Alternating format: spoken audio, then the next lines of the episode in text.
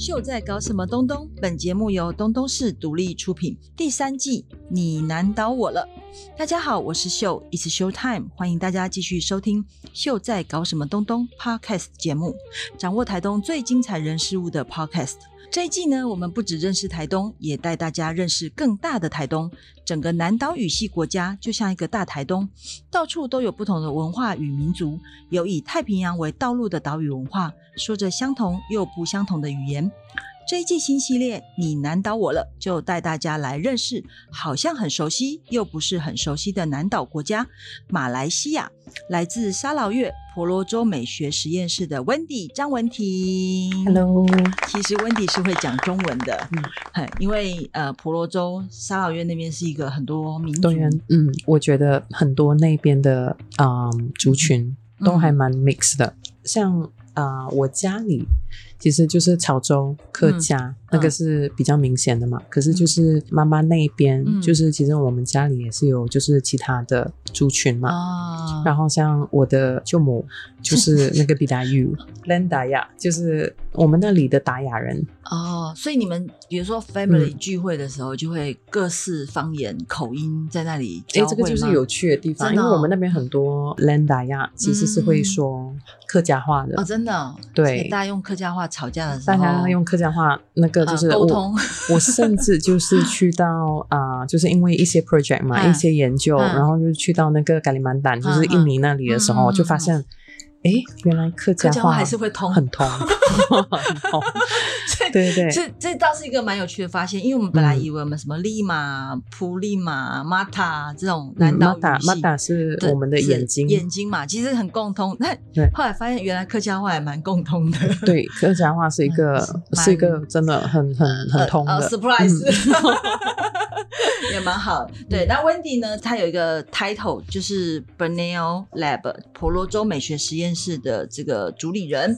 嗯然后，但其实大家实在是对这个婆罗洲才是有点太遥远了。嗯，很陌生哦。对，有点陌生。对，那而且你你又是一个英国皇家建筑师的这样的一个身份，嗯对，然后你你就这样就回到这个叫做一个婆罗洲的地方，嗯，对，就是它它到底是一个什么样的地方会吸引你？是第三大岛，对不对？对，世界第三大嗯岛。然后就是，其实在这上面呢，有、有三个国家：嗯文莱、嗯马来西亚，嗯还有印尼。嗯，然后像像我们那里在马来西亚的部分就有沙劳越跟沙巴。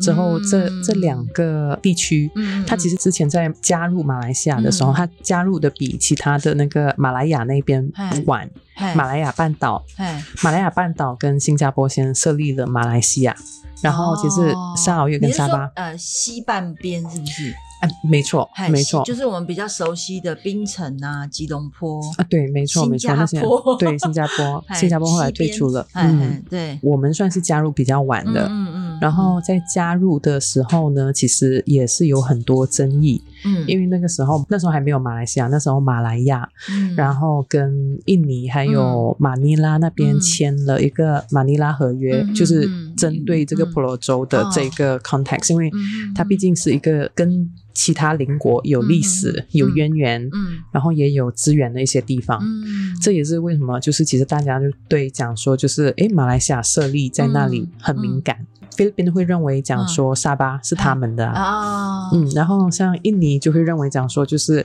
啊，沙劳越那边就是应该是他们啊，好好像应该是啊 对。比较近，对，明明比较 近，所以就是其实如果你看那个整个岛屿来讲的话，那个你就可以明白讲说那个那个时候的马尼拉 Agreement、为什么会有一些就是嗯 conflict、嗯。这几个国家，加入之后，其实你们还是属于马来西亚一部分，但是又好像嗯。呃是一个独立的邦，这几个地区它进入这个 agreement 的时候呢，它其实是要变成是一个平等的邦，嗯。然后去组成这个马来西亚联邦。嗯嗯嗯组成的之后呢，就是因为新加坡的退出，嗯其实这个嗯这个联邦也是有一点变质，嗯。然后嗯很长期就是大家不知道的情况下，它降级成州，哦，沙劳越跟沙巴就降级成州，哦拿的是州的资源。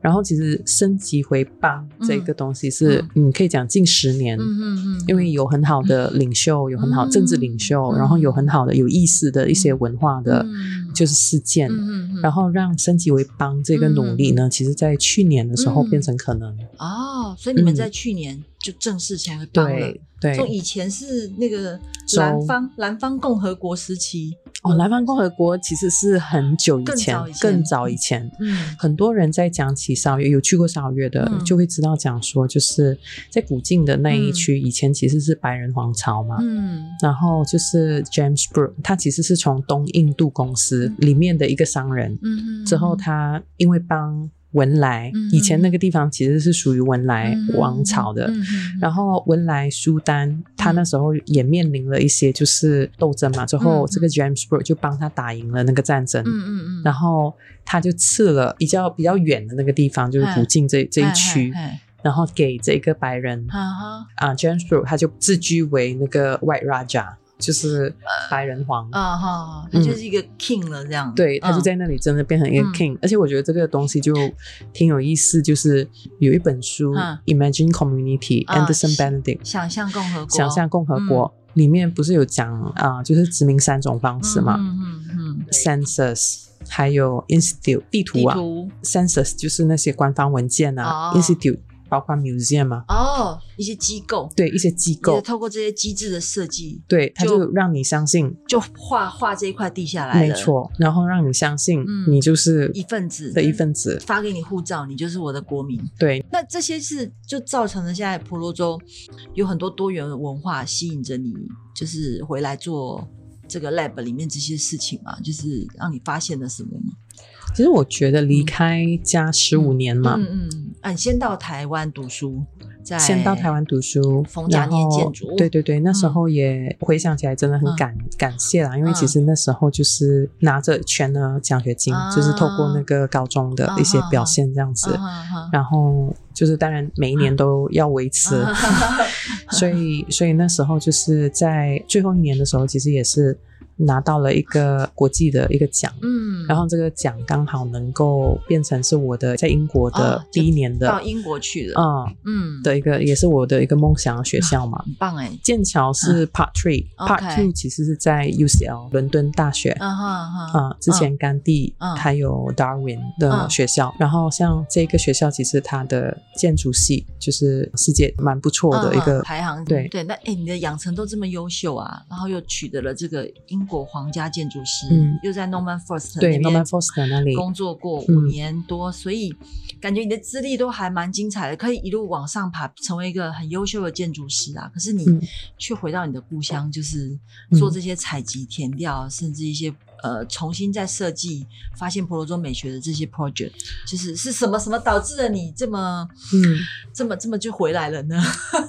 在讲起这一段的时候啊，我会觉得我我必须要讲，就是像在 UCL 嗯的那个环境，对不对？其实那个是一个就是很多哇天才怪兽的那、哦那种那种地方顶，尖人士的地方，很多，然后大家其实都不会想要只是在那种大公司。那时候我们毕业展览结束的那一天哦，我们的老师就是叫我们进去他小房间里面，哦，对我们每一个嗯。讲说，就是你们是这十年来就是很优秀、最优秀的嗯。一届。但是呢，就是我真的对你们有一个希望，就是嗯。你们不要 end up in the big office，、哇，不要不要不要变成是那个螺丝钉。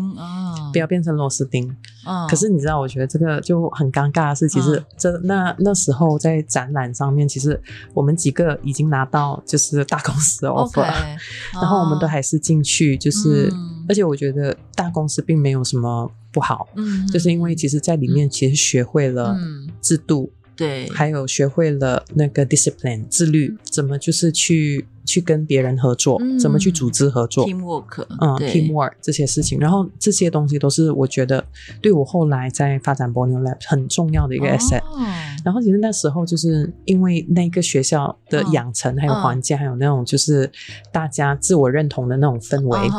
我记得我那时候还跟我最好的朋友，就是一个一个瑞典的女生，那时候我们就讲，OK，我们这个东西可能就只是半年内，我们不会在这里面太久的，哦我们就是要自己做你的。半年是五年，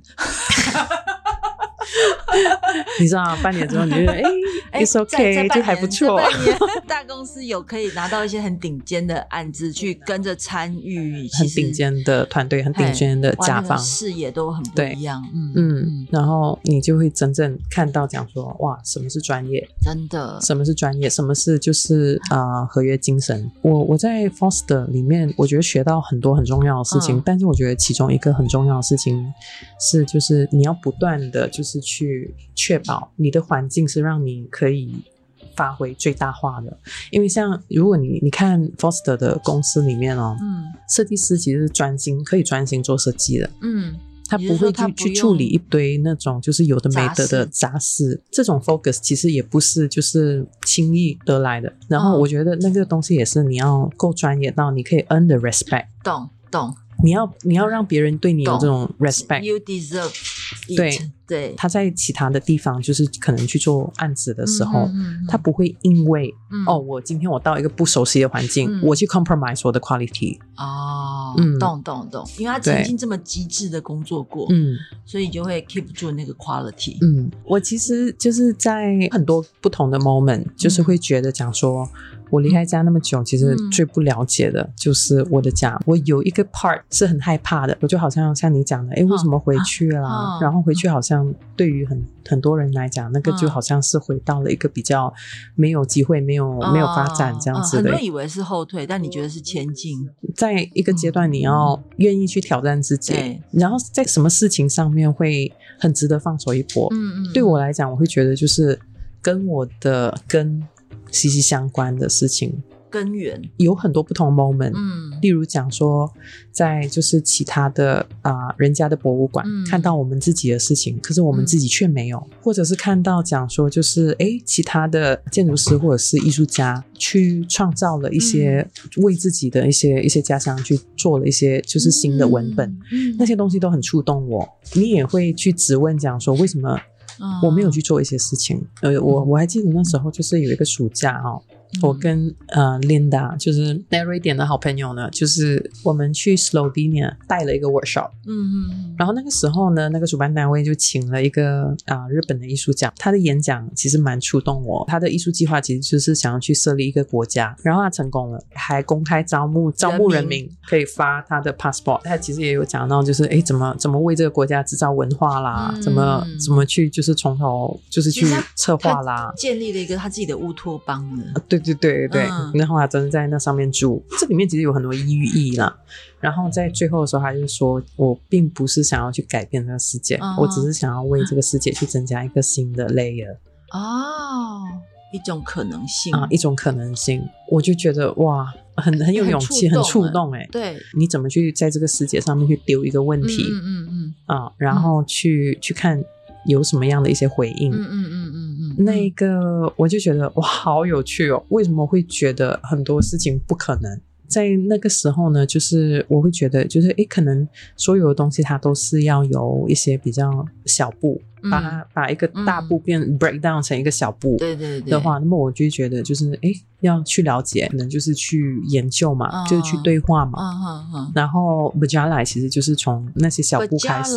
对 b a j a l a 是我们那里的一个就是文化的观念，嗯。然后那个东西其实在形容成人礼，嗯，成人礼的长大的一个对你长大的一个对自己的仪式。那个仪式其实就是你要去不断的对话，你要去离开你的舒适圈。嗯嗯嗯。你其实你并不是只有你，你是你的社群，你是你的家庭，嗯你是你的父辈、你的祖先、对你的一些就是价值观、嗯。人生观的一些承载。嗯，然后这个承载，嗯你如果你没有把跳出舒适圈，嗯去跟其他的那些承载体碰撞的话，嗯你根本就不知道讲说就是有什么样的可能性。嗯像对我来讲，就是哎，我知道我知道的，可是我不知道我不知道的。对，就是你要走出去才知道差异之所对在。对也许有相同，但也有相异。对那，其实是更能够接受多元文化。没错没错，就是每个人都是那个家族的缩影嘛。对那每一个缩影其实都有很大的差异。对。对，所以那个时候就是去开始去对话嘛，嗯去把他们记录成嗯 blog。部落格，部落格嗯，所以你自己就给你自己一个啊，成年礼。对，那时候就给自己一个小小的成年礼。嗯哼，但是你知道吗？当你跟很多不同的人对话之后，你就会发现到，哎，其实这个模式它是有它限制的，因为你并不是就地的去去身体力行，去就地的去了解。哦，你只是谈话，对你只是谈话，你你在那个了解的那个、那个层次上面呢，其实你还是一个很表面的。嗯，你知道，当你这样对话，即使是像这样子的对话，就是我会讲我想讲的啊，嗯，懂，对。可是那个是真正的那个我吗？还是就是我想我想让别人知道？对不对对，它有嗯一种 filter。嗯所以当你在做记录的时候，其实那样子是不够的。然后那时候就想说，好，我要到现场的话，那么我要啊、我要我要更多，我要知道更多，我要、嗯我必须要知道，讲说我可以去哪里。嗯然后那一些事情，就是我那个时候的我是没有办法，就是独自完成的。懂懂，所以其实众筹它并不是只是筹钱，嗯。然后它真正的意义其实嗯。是去把这整件事情变得更完整。哦，也把它想完整，，对，想完整，因为嗯。其实与其讲说它是一个众筹 funding，、它嗯。更像是一个 crowdsourcing，、哦，就是去众筹资源。懂懂懂，然后那个资源可以是就是人跟人的，对，嗯，然后还有地方跟地方的，嗯，对，然后去补偿，讲说我很多都不知道，嗯嗯嗯。嗯，因为因为这个众筹算是还蛮成功的嘛，就对蛮支成功。持了你开始去启动真正去做在地的调研的计划对。采集，对，对，而且你的采集其实很详实，哎，就是很完整跟深入的记录，对你来说，就是它为什么很重要？我会觉得那个时候没有人做过这样的记录啊。很简单来讲，没有人做过这样的记录。嗯，就算有的话，它其实就是它会被国族主义限制。嗯，所以这也是为什么我们那时候我就会觉得，我们不能够只是拿一个地区的资源来去做这件事情，哦因为它会被国族主义限制，它会被边界限制。嗯，因为因为每一个地区都有它诠释的方法跟论述的角度，对，或者嗯是它有它的它的资源只有他的对象，哦，他的对象是有边界的，这也是为什么众筹，我觉得它会是一个更成功的角度。所以那之后，我们也看到很多地方不同的，你知道吗？沙巴、沙拉瓦开始连接了、嗯。B r u n e i 沙沙巴嗯。连接了，嗯然后加里曼丹有 festival 邀请沙拉瓦、沙巴，就会就有点像你知道驻村其实也是一样的，对，因为它就是很多不同的东西。对话跟连接。对，可是你你的所有这些基础技术都都是从材料开始，嗯。树皮啊、铁木啊，啊，对对，对对。有各种材料，等于是你有个计划是 redesign，，redesigning Bonian 嗯。Aesthetic 就是嗯。重新、重新思考、重新设计，就是普罗州美学。嗯。其实像在走过那个公路行之后，嗯。就是其实也会有一个比较突出的一个一些议题。嗯。然后那些议题它就跟材料有关的，嗯。然后这些材料它也不是单纯只是自己材料自己本身而已，不是它的物理特质，嗯嗯而是就是它可能它蕴含的一些就是人文的连接，嗯。自然的连接，跟自然的一些连接，嗯。甚至是跟文化上面的一些仪式的那些连接，嗯那些东西它其实它都是沉默的。在很哦。多就是我们知道的文本里面，它是沉默的，不是只是我对这件事情着迷，嗯而是就是其实它是一个大家都知道有这个问题的，嗯可是没有人去做啊。同样，它也是一个嗯。gap，、它也是一个缺失。嗯嗯，然后当那个缺失，尤其是你你开始做更深入的时候，你就会发现到，你我们不能够逃开去讨论这个问题，嗯，而且去去从材料为角度这样去做的时候，观者他们在在看我们这些 project 的时候，他们就会发现到，哎、嗯你们不是只是做材料而已，嗯嗯嗯嗯，很多时候你在连接人。所以你就做了一个竹子的音乐屋，因为像我们那一边，就是其实有很多不同的竹子，嗯。然后有很多大家知道是拿来烹调用的，嗯所以我们也是有一些就是地方名菜、嗯。是必须要竹子嗯嗯，来去烹调，嗯。也有一些竹子是拿来做乐器的，嗯然后还有一些竹子过去拿来做建筑，可是后来就是因为法规嘛，嗯嗯然后这些房子就是都不能够去用啊、竹材或甚至是木材，因为那些都是临时建材，哦，在法规的那个上面反而在法规上，被歧视，这是一个普世的问题。嗯哼哼，可是我们从来没有去检讨，讲说我们继承了这一种，它也是一种殖民遗产啊。嗯对，因为我们就相信讲说，就是啊、殖民者他们留下来的东西是最好的。嗯其实像在台东这一段时间，其实也是有讨论到这一块嘛。嗯。然后法规它嗯。让家务缺席嘛，就是这一种技术缺席的时候，你缺席的并不是只是材料而已，房子不是用来去单纯抵抗自然、抵抗时间而已，嗯它其实是是用来去传承、去维系的，嗯，对不对？你要去维护它，那么你需要你不是一个人维护哦。很多房子它是没有办法一个人维护的嘛，它是要必须要就是连接啊、社群里面的不同的人，对对，然后去去完成的。对，就房子坏了要大家一起去修，对，所以那个东西就你那个关系没有的时候，那么你还有这社群嘛？对吧？就是如果大家的房子都要维护的话，那么大家才会互相要有那个联系，要要要维维系啊就。是你帮我，我帮你，对你帮我，我帮你，嗯所以社群没有了。嗯，当大家都住进钢筋水泥土的 apartment 里面的时候呢，嗯嗯社群其实没有了。所以其实自然美材还有这种魅力，就是它其实会嗯损坏呀，或者它需要替换啊。嗯那它事实上它本来就大自然的一个规律嘛，嗯，对。那其实也是人跟人之间因此而连接上的一个媒对介。所以你看以前的房子，就是它的智慧的地方，嗯。并不是讲说它那些材料能够能够留个一百年、两百年、三百年，嗯而是它每一个 part 它都是设计成很很巧妙的方式、很快的方式，可以被嗯替换。修补、替换。你如果看就是啊、很多就是木结构其实也是啊，嗯，斗拱啊那些这样子也是啊。包括讲说竹材的绑的方式也是啊，嗯嗯嗯，所以你的音乐屋也很好替换。如果你的设计的角度是让它可以替换的话，嗯那么它坏的时候，那么你就去找，就是或者是甚至去去 Q 那些啊、主材，让它们变成是建材，然后可以去替换就好了。哎、温迪这次来其实也也是蛮有趣的，因为你本来想用树皮，因为在古今树皮是一个很大的产业，跟墙壁一样大的一张树皮是满满到处都是。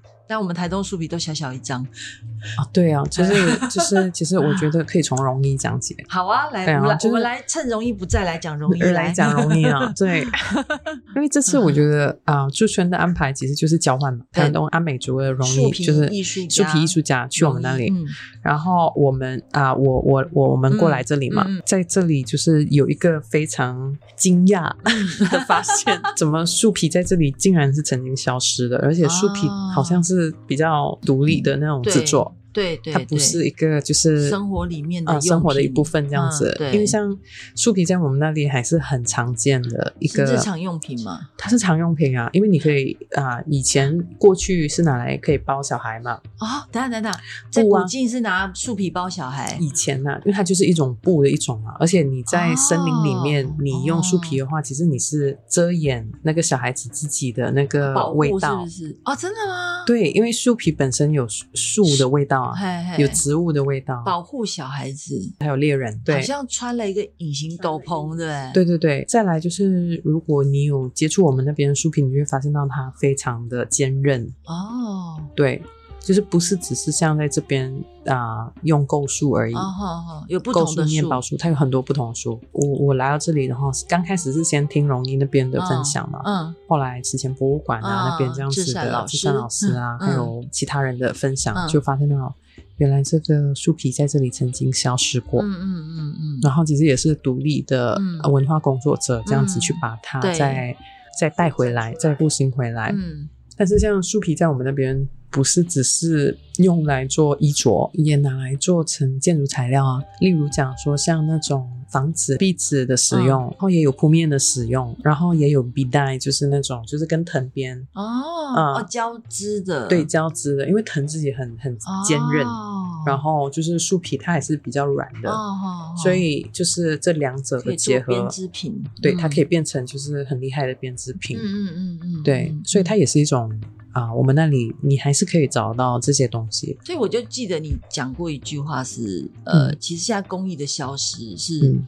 好像大家都是有点比较是在怀旧那个过去，嗯会陷入一种呃过去的危机，其实我们就没有往前探索的那种创新或是可能性。嗯，我我觉得哈，就是这个东西是有两种态度在那边交织啦。嗯一个就是我们要 defend 传统，我们要去保护传统。嗯嗯可是另外一个就是，当你在保护的时候，嗯是不是你已经把它看成是一个完全不动如山的事情？嗯就是在历史博物馆里面的对东西。对，另外一种态度其实就是你认为它是一个活着的东西，嗯那么它就可以就是去诠释啊。嗯，一直你有邀请一些艺术家、设计师，一直不断的在用这些在地的工艺在对，重新创作，因为它是活着的，所以它没有那么、就是当你是用一个很传，它是应该是怎样怎样的时候，对，那么它就变成是一个就就是是它不会固定住它原来的功能，它其实有可能更多的想象。对。可是，可是这跟我觉得是因为你有建筑师还有设计思维的背景，你才会去思考这些东西。嗯，因为我觉得嗯就是就是这些东西，它也是需要很多元的刺激啊。嗯你知道？吗？啊、工艺师或者是设计师，嗯或者是就是有美术背景的对，然后甚至是教育者，甚至是文教者，嗯。都是他不应该是自己关在自己的房间里面去做、做事情的。嗯嗯嗯，就是要透过讲说这种交流，他才能够有、有新的刺激嘛。因为你看，我们那天其实我们有交流到一个蛮深入嘛，就是你就是你这边也有分享到讲说，就是有很多工艺师，他们其实是在保护传统了，可是呢，就是他的那个技艺，嗯。其实可能在就是普世的美学价那价值来讲的话，可能是还没有到位的。其实技术跟美学它本来就是应该要达到一个平衡。不见得是就是啊，哎、你的技术好，那么你美学就好，对，因为它其实是一个 spectrum 里面的几个标杆。对你可以技术好，可是你没有传达，没有寓意，对对，没有意思 content，没有 content，对对，然后或者是你没有目的，就是如果那个目的是为了去推进文化的话，，对文化是整体的，那么它是不是就是缺失的？文化为什么会一直被流传下来？是因为文化是一个泰选的过程。对啊，你看哦，比如说我们去 museum 看到那些东西，比如说那些兵马俑或者是人偶或者茶器，你会发现它很美，嗯，就是因为它很美，所以它被留下来了。如果在当初有五个人都做了五个陶碗，一定是最美的那个陶碗被留下来。所以最后我们在讨论文化的时候，其实还是有美学的部分。有时候你很犹豫，你的美学的背景要不要跳出来？我会觉得，如果它是一个健康的合作的话，嗯，不应该有人缺席，不应该有观点是缺席的。哦，这句话讲的太好了，表示说大家在这里面是有参与性的，然后嗯每个人在这个参与里面其实都 do their best。我以前很喜欢上龚书章老师的课，哦对，然后跟龚老师，第一堂课就讲金字塔，他就讲说所有人哦，不分种族、民族、国界，嗯看到美的东西，第一句话就是哇哦，嗯就这样。这就这么一句话，这是人类最基础的感官的最最嗯直觉的投射，就是哇哦，这样。嗯那就对了。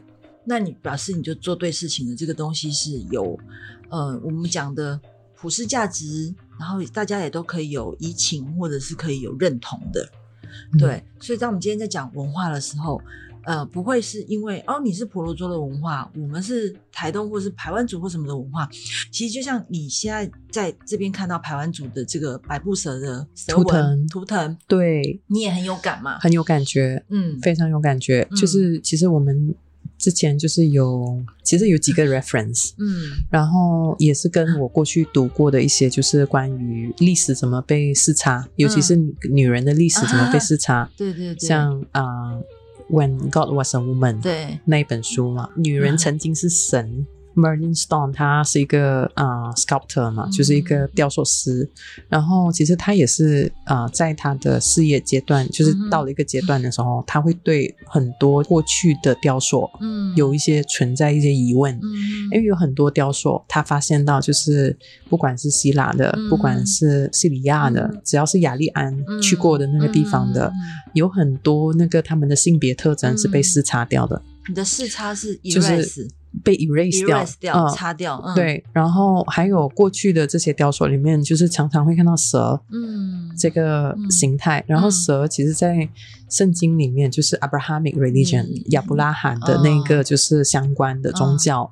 不管是犹太教、文会教，或者是啊、天主教、嗯。基督教，都是，就是都会把蛇定义成是一个邪恶的象征。嗯对对对，然后后来他的那个就是经过了很多年、很多地方，他发现到，诶，过去其实有很多神，她是女人。可是经过了雅雅利安人，经过了之后，母系社会变成父系社会的过程当中呢，蛇本来是智慧的象征，嗯。变成了邪恶的象征。嗯，然后也透过就是 Abrahamic religion，就是这些宗教嗯的强化嗯。印象、固化这种印象，讲说蛇是嗯。邪恶的，女人呢，她就是 domestic 的，她就是嗯啊、男人的附属品。嗯嗯嗯所以你如果看很多原住民的一个就是呃、嗯 indigenous community、嗯这些社群里面，嗯，蛇还是母系社会是存在的。就是在这些部落文化里面，其实你还是找得到。嗯你看，像排湾族的百步蛇，百步蛇保护呃这个祖先，就是呃照顾这个蛋，然后孕育出人类啊。对对，对然后有这个菱形纹啊、图案啊。对，然后那个菱形纹，其实在婆罗洲那边嗯也是常常会被用到的。嗯，所以我我就会发现到，诶，它有很，而且也是神圣哦哦。对，嗯然后蛇这一个语汇，这个象征，在我们那边也是神圣的。嗯哼，你会发现到这里面有很多嗯共通，然后还没有被视察的一些事情，对，就觉得对应。该要，尤其是看过那一本书之后，会觉得，哦诶，这些东西它应该要被保留。在讲什么南岛文化、啊，嗯。其实就是回到大家真的可能，也许还在没有被西方或父系社会洗过的那个那一个部更之前的文化对。的，可能有一些符号、象征、对。比喻，其实就可以去找到一些大家精神上面一些很深层的东西。嗯，所以这一次在驻村的那个嗯创作，嗯其实也是这一系列的个图案，也是哦用那个图案。但我其实一直很想问的是那个 big trip 这件事情。哦，对对，因为你今天讲到那个 “bridge a l i 对对对，b r j a l i 它是一个爬跋涉长途跋涉，嗯就是一路去去走走走，然后跟不同人对话、相遇、连接嗯的这个过程，所以你就你就做了这个 big trip 一个一个大旅行，嗯。去探索跟收集在地的这些所有的素材，这样。嗯，因为那个 project 是疫情的时候做的，在做 big trip 之前呢，嗯。就是其实也做了几个婆罗洲公路行，嗯。然后范围其实都是在婆罗洲，嗯但是其实我们也一直觉得，嗯当你往往这一个方向就是去更了解的时候，你会发现到它有很多这个岛以外的事情。嗯然后那时候我们也会觉得讲说，big trip 嗯。B e r j a l a 它应该要发生在世界的 scale 上面，嗯，它不应该只是停留在这个岛。所以你的进行方式是 podcast，podcast，然后然后还有文字，之后也有图的那个记录。嗯。我们在做的那个过程当中，其实也是有很多参考很多文献，嗯哼对，然后也有跟就是已经在做这同样嗯类似的事情的那些团队就是联系上。嗯嗯，所以这样子的话，我们其实也希望讲说，哎，我相信这一个这个议题不是只是我们自己的，那你在这里面，你觉得最让你 impressive 的议题跟内容是什么？被 ban 掉的那一种吗？我觉得被 ban 掉的是因为就是我们的、呃有很多时候有一些事情它被禁止讨论，应该是讲说政治文本它没有成熟到可以去承载很多就是他们不理解的事情，是是是，或者是去解释他们不理解的事情。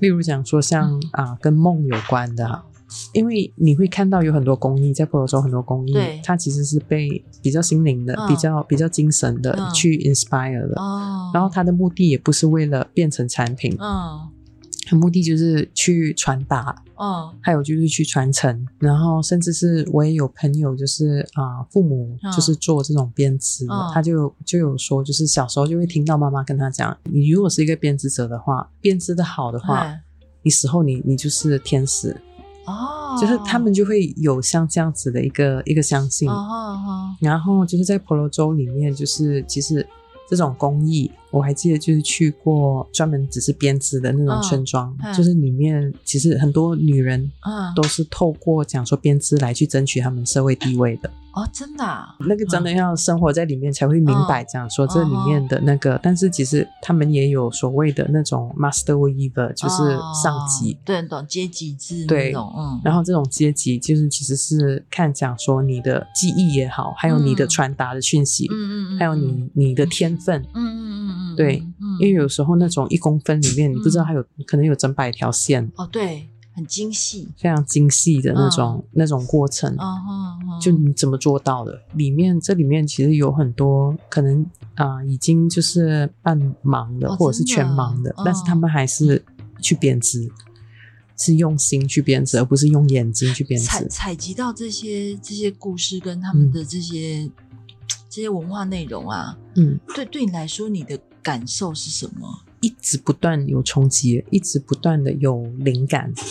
当然，就是那些灵感是就是都是超越你想象嗯的，超越我想象，很多超越我想象的事情，会觉得还蛮 overwhelmed 的，不是单纯只是用自己知道的方式记录，啊而是找到一个对的那种方式啊，去啊、呃 do is justice，就是就是真的去把它完整，哦，更更那个那个整个精神更完整的去呈现出来。因为有很多超越文字的事情呢，对，我们就是有问到一个啊、何人，嗯，他们怎么去盖房子，何人是啊。River People？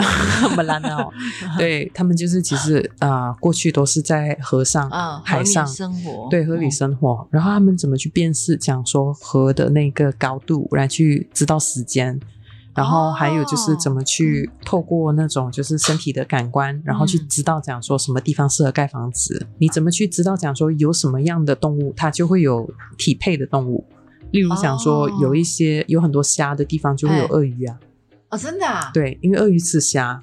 就就哦就是你知道啊这这一些东西，所以就很其实都不 practical，在课本上。都不在课本上面，因为对。课本也记载不了，对记载不 了，它不在他的脑袋里，对，嗯然后可是就是有很多那种，就是你怎么去探索，嗯，你怎么去 recce，怎么去看那个、那个地方。所以进行完这整个 big trip 之后，对你来说有没有就是很关键性 milestone 的一些 story 啊，或者是影响你，比如下一步你要干嘛这样？你想关键性的那些，嗯我觉得太多了。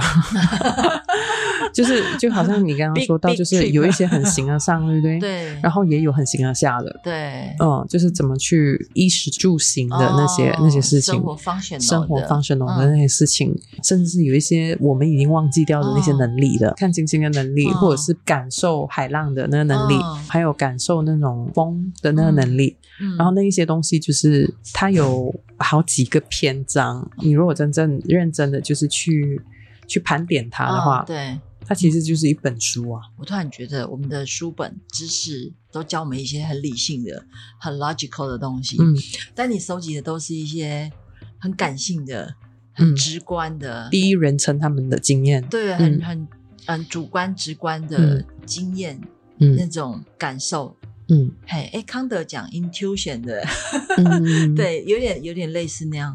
所以那个东西，其实，在我们的教育里面，其实或者是我们所谓的西式教育里面没有，反而是我觉得在现在这些，因为你去对呃文化的探索，嗯。然后去第一手的填调收集，嗯。所以去找到这些还没有被西方文明洗过之前的，嗯。可能还有一些很好的 content，嗯。它还保存着。那那个东西其实焕发了我们比较呃原始本能的东西。嗯那那个东西也是当初为什么？哎，为什么大家会觉得南岛大家是好像一个大 family？、嗯是因为其实大家的本能就是，哎，我就是想从这个岛到那个岛上面去跟对方做朋友啊，对啊，去连接啊。对对，然后海洋就是道路啊，嗯海洋不是海洋。现在对旱鸭子来说，海洋就是阻隔，就是世界的终点嘛。对但对他们来说，海洋是哎，我要出发了，是出门的起点。对，因为知识有几个层次嗯嘛，然后当然知识的最后一个层次就是知识，嗯，对，然后可是他在刚开始的那些层次，它其实就是可以是 discussion，可以是啊 awareness，、嗯哼，对，然后他在进阶到一个层次的时候，就是哎，我们这个 discussion 有没有什么答案啊？嗯它就可以变成 model，嗯对，如果他有一个答案的话，嗯。然后这个这个这种嗯。讨论，它不断的出现类似的讨论，嗯然后这些类似的讨论它都有一个形态的话，嗯它就有 pattern，它就有嗯 model，、对，然后有很多类似的那种 model 的嗯。之后呢，它可以变成一个 framework，、嗯，就是不同的阶段的，可能是不同的时期的、嗯不同的一些状况的，他遇到的那些东西，他找到了一种 framework。嗯，然后很多 framework 它变成了知识，哦然后像我觉得我们在做的事情其实就是 awareness discussion，、哦然后可能也会看到讲说，但是我们有兴趣在 big trip 的那个尺度上面嗯去看到啊、不同的 model，因为嗯同样的 discussion 它放到不同地方，它有不同的事情，所以我还是觉得它是是有在在西方的一个知识体系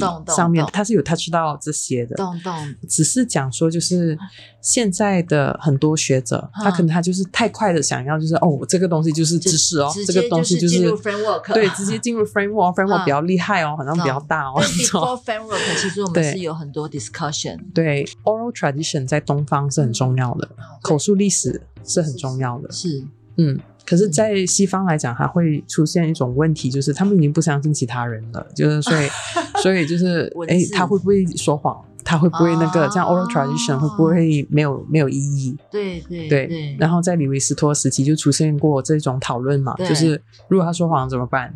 哦那么 oral tradition 就没有用了。哦，对我只能相信他，还有其他人可以听。对，可是后来李维斯托其实嗯举出很多例子，为什么四个四百年的啊、嗯文献，它可以、还是被验证，对都是验证的，而且嗯都是验证 oral tradition 的。是确实的，是确实的说谎，是真的。对，然后他们嗯为什么不能说谎？所以诚信很重要，在 oral 哦 tradition 的世界里面，所以我们要 promote，我们要建立什么样的世界？就是我觉得到最后，它也是哦一个这个 knowledge 的讨论上面，我我觉得你一开始可能只是想要多一层 layer，但我觉得你现在发现了很多很多 layer，对很多 layer 怎么办？中文，嗯，就我们今天的那个访谈聊天，是从历史课变成了哲学课。但我呢，我想要保留一点神秘感，嗯让大家更认识温迪。嗯所以有机会我们一起去马来西亚找他 纠团了吗？来纠团，来纠团。嗯对呀、然后呃呃，温迪的 Borneo Lab 在古晋，对，毛城，嗯嗯，然后在一个呃有三层楼旧的 supermarket 里面，嗯然后有做呃艺术驻村，对，艺术之城，嗯。有有兴趣的人都可以嗯就是来投稿。嗯，然后我们的方式其实就是，如果有趣的一些 proposal 呢，就是我们接受的话，其实就是会有免费的那个住宿，但是相对的就是要啊、去做讲说，不管是讲座也好啦，或者是啊、设计的工作坊，嗯。或者是就是交换作品有，贡献，对嗯。对对。嗯嗯嗯，然后就是，其实我们很期待，因为疫情后就是这一次算是真正百花的重启齐放了。的时候，对对，嗯嗯，所以其实也很高兴，就是温迪就是千里迢迢嗯从马来西亚飞到了台湾，嗯然后还转车到了台东，然后在这边待了将近一个月的一个艺术驻村，嗯然后去拜访了很多我们在地的工坊，然后跟认识台东，也找到了我们在南岛文化语言里面的很多的共通性，然后有些连结。然后这次艺术驻村计划就是呃，温迪来到台东，嗯然后我们台东的呃树皮艺术工作者林荣一去了古晋，嗯然后有一个很好的交流。那所以我们也很希望